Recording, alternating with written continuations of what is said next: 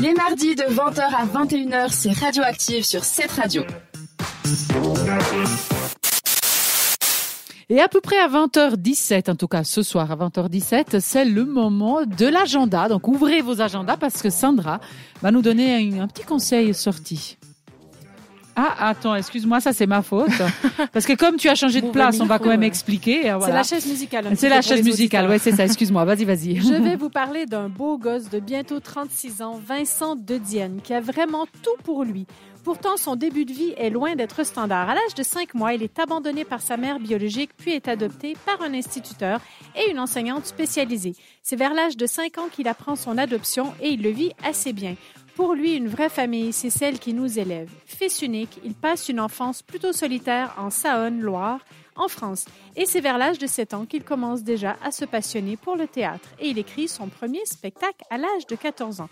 En 2013, il est lauréat du Montreux Comedy Casting et devient le troisième artiste, après Michael Gregorio et Gaspard Proux, à être produit par Laurent Ruquier.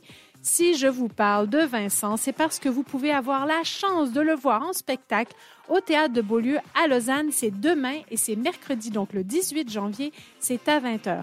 Comme il est passionné aussi bien par le théâtre classique que par le one-man show, Vincent de Dienne est le point de rencontre entre ces deux univers. Avec son premier seul en scène, S'il se passe quelque chose, un spectacle autobiographique à la fois drôle et sensible, il remporte après trois ans de tournée et plus de 300 dates un Molière de l'humour ainsi qu'un globe de cristal. On écoute donc un extrait, c'est Vincent de Dienne. C'est comme un speed dating, mais qui durerait euh, une heure et demie et où il y a que moi qui parle et où ça bouge pas. Mais en tout cas, euh, en tout cas, euh, c'est un, exer- c'est un exercice que, où j'ess- j'essaye d'être honnête. En fait, comme j'ai fait une école de théâtre assez sérieuse, où j'ai appris à jouer les grands textes euh, avec des gens euh, euh, très sérieux, un peu austères même parfois, qui disent Strindberg, ah, Strindberg. Et à qui il faut répondre Oui, oui, Strindberg.